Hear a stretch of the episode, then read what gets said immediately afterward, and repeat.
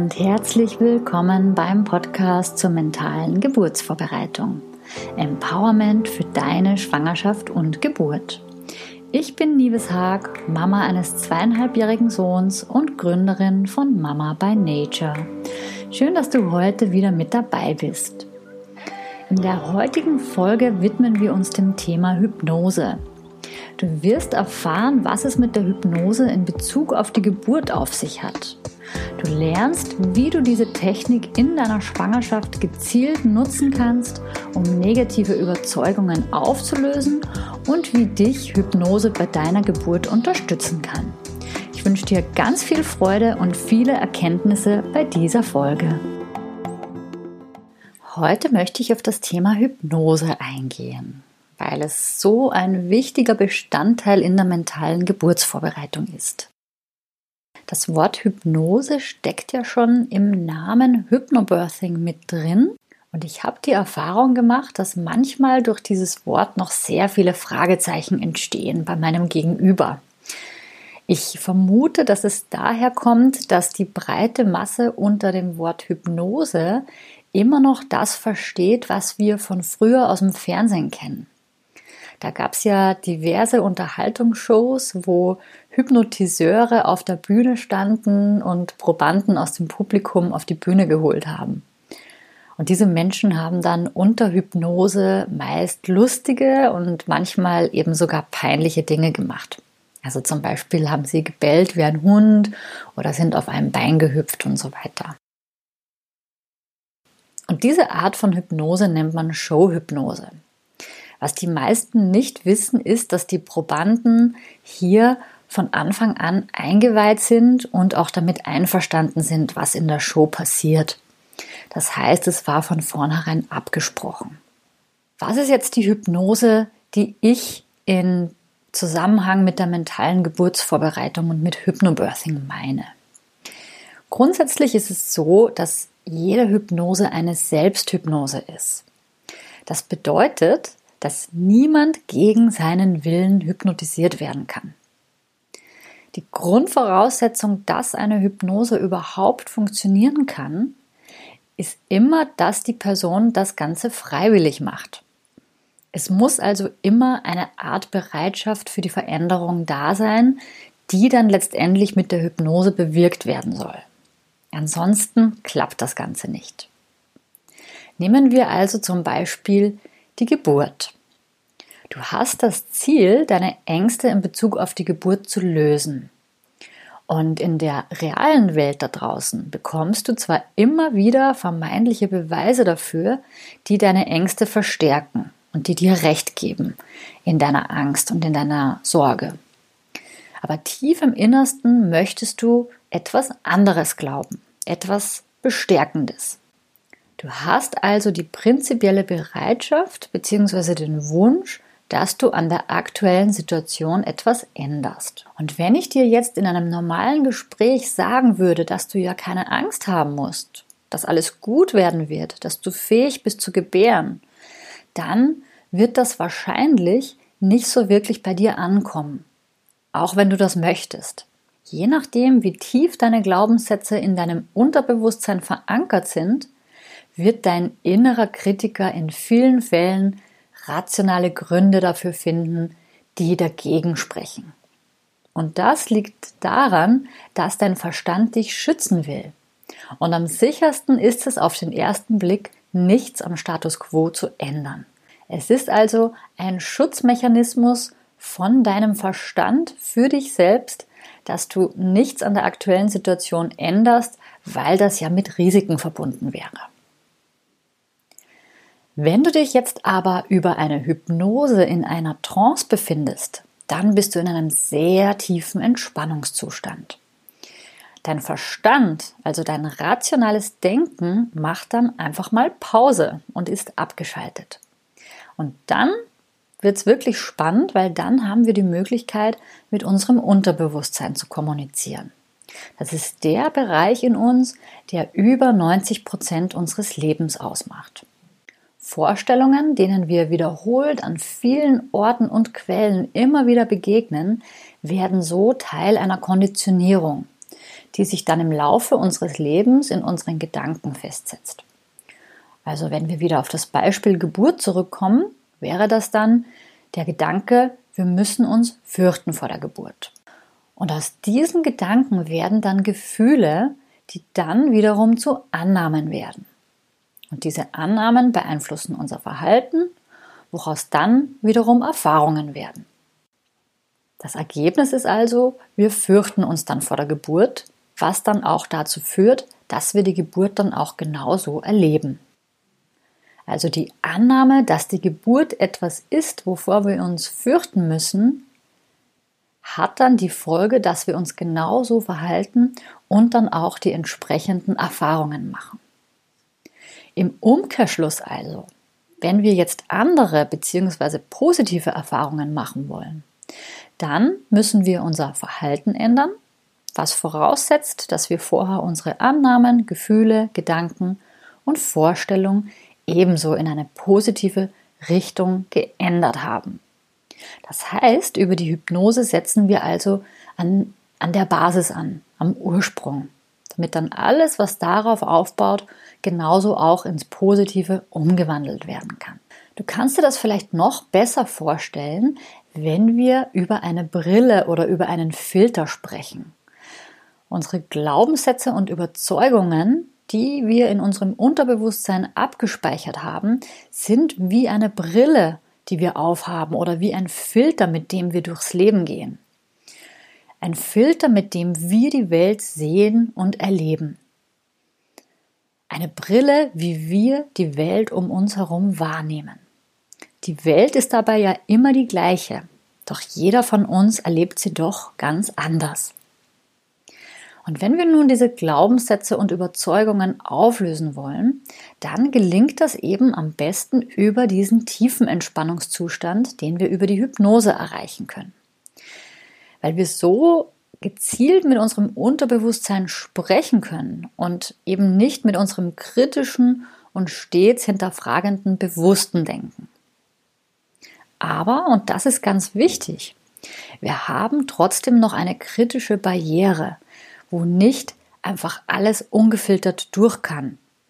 Also keine Sorge, du kannst eben in der Hypnose zu nichts gebracht werden, was gegen deine eigenen Werte oder Moralvorstellungen entspricht.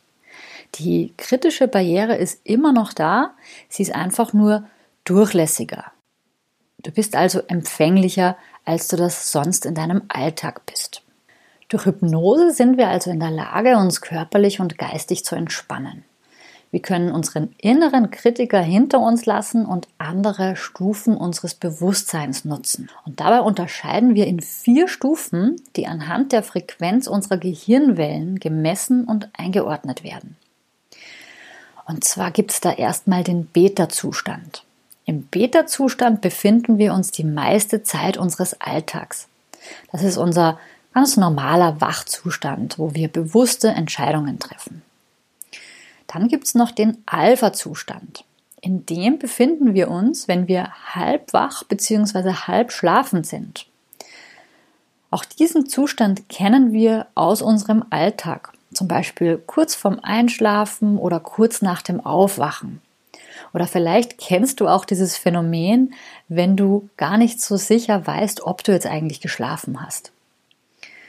Und bei längeren Strecken, die du zum Beispiel mit dem Auto fährst, vor allem, wenn das eine Strecke ist, die du immer wieder fährst und die du in- und auswendig kannst.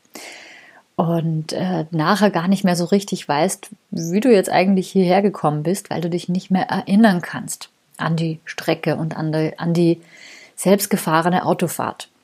Auch das ist ein Trance-Zustand, wo du dich eben in diesem Alpha-Zustand befindest. Oder wenn du länger ins Feuer blickst oder ganz vertieft in ein Buch oder in einen Film bist.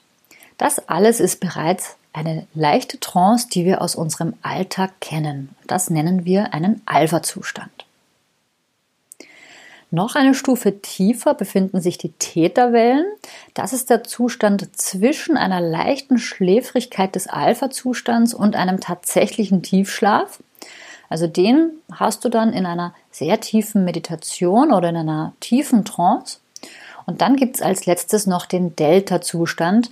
Da befindest du dich bereits in einem Tiefschlaf. Das heißt, unser Ziel mit der Hypnose ist es, dass wir einen Trancezustand erreichen, der uns in einen angenehmen Täterzustand bringt. Dieser Zustand ermöglicht uns einen guten Zugang zu unserem Unterbewusstsein, wo sich eben diese Gedanken und Gefühle befinden, von denen wir vorher schon gesprochen haben. Genauso wie Glaubenssätze, Verhaltensmuster und Überzeugungen. Außerdem werden in dem Täterzustand Glücksgefühle ausgeschüttet. Unser Körper schüttet Endorphine aus, unsere körpereigenen Glücks- und Wohlfühlhormone und das Schmerzempfinden wird reduziert. Das nennt man dann übrigens nicht Anästhesie, sondern Analgesie. Der Unterschied zur Anästhesie ist, dass ja bei der Anästhesie sämtliche Empfindungen ausgeschaltet werden, während bei der Analgesie die Berührungsempfindlichkeit erhalten bleibt. Konkret bedeutet das für die Geburt, wenn du in diesem Zustand bist, dann kannst du die Geburtswellen zwar spüren und wahrnehmen, aber sie tun nicht weh. Dein Schmerzzentrum ist abgeschaltet, nicht aber deine Empfindungen. Allgemein helfen dir die Täterwellen, deine Emotionen und Gedanken zu beruhigen und neue Dinge anzunehmen und zu lernen. Das heißt, es dominiert dann nicht mehr unser Verstand und wir sind bereit, dass wir sogenannte Suggestionen aus der Hypnose bereitwilliger annehmen. Suggestionen sind sozusagen Einladungen, Einladungen dahingehend, dass wir bestimmte Dinge anders wahrnehmen, als das bisher der Fall war. Also ein Beispiel einer Suggestion in einer Hypnose wäre, sobald du aufwachst, fühlst du dich vertrauensvoll, zuversichtlich und freust dich auf die Geburt deines Babys. Also was ist jetzt der Zweck der Hypnose in der mentalen Geburtsvorbereitung? Schauen wir uns also nochmal das ganz große Bild der Hypnose an. Wir machen uns die Hypnose in der Geburtsvorbereitung zunutze, und zwar in zweierlei Hinsicht. Erstens, wir verwenden die Selbsthypnose in unserer Schwangerschaft, um unsere Glaubenssätze und negativen Überzeugungen aufzulösen und in positive umzuwandeln. Wir stärken also unser Geburtsmindset und das führt dann dazu, dass wir bereits in der Schwangerschaft ruhiger, entspannter und zuversichtlicher werden, beziehungsweise angstfrei. Und zweitens nutzen wir die Selbsthypnose auch während der Geburt, um diesen angenehmen Entspannungszustand einzunehmen, indem wir Endorphine ausschütten und unser Schmerzempfinden reduzieren oder vielleicht sogar ganz abschalten können. Und in beiden Fällen ist es ein Prozess, der nicht über Nacht erreicht werden kann, sondern regelmäßig trainiert werden muss. Und je öfter wir es trainieren, umso leichter, schneller und tiefer wird es uns gelingen, diesen Trancezustand zu erreichen und auch während der Geburt einnehmen zu können. Vor allem auch dann, wenn im Außen Hektik und Stress herrschen, wie es ja durchaus im Klinikalltag der Fall ist. Da ist es natürlich eine besondere Herausforderung, die Ruhe im Innen zu finden und sich davon nicht stören zu lassen. Aber die gute Nachricht ist, dass wir während der Geburt eigentlich ganz automatisch und ganz von allein in diesen tranceartigen Zustand hineingezogen werden.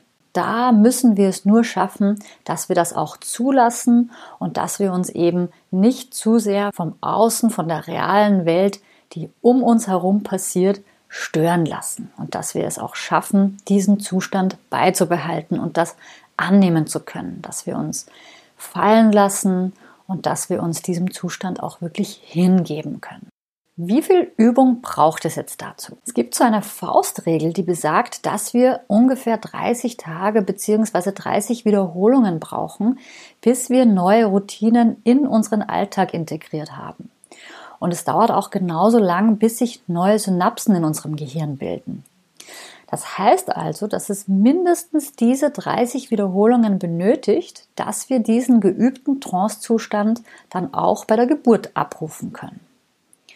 Das ist auch der Unterschied zwischen Kennen und Können, den ich so gerne als Metapher verwende. Es reicht eben nicht aus, Hypnose nur zu kennen. Genauso wie es auch beim Radfahren oder beim Erlernen einer neuen Sportart oder einer neuen Sprache es nicht ausreicht, es nur ein paar Mal ausprobiert zu haben. Erst wenn wir es können, wenn es also wirklich in Fleisch und Blut übergegangen ist, dann können wir es auch in einem Ausnahmezustand wie bei der Geburt einnehmen. Alles andere kratzt nur an der Oberfläche und wird dann in der Regel bei der Geburt vergessen. Also wir denken dann während der Geburt einfach nicht daran. Kann jeder Mensch Hypnose lernen? Vielleicht fragst du dich, ob auch du fähig bist, das Instrument der Selbsthypnose zu lernen. Und natürlich gibt es eine gewisse Tendenz dazu, wie empfänglich man dafür ist.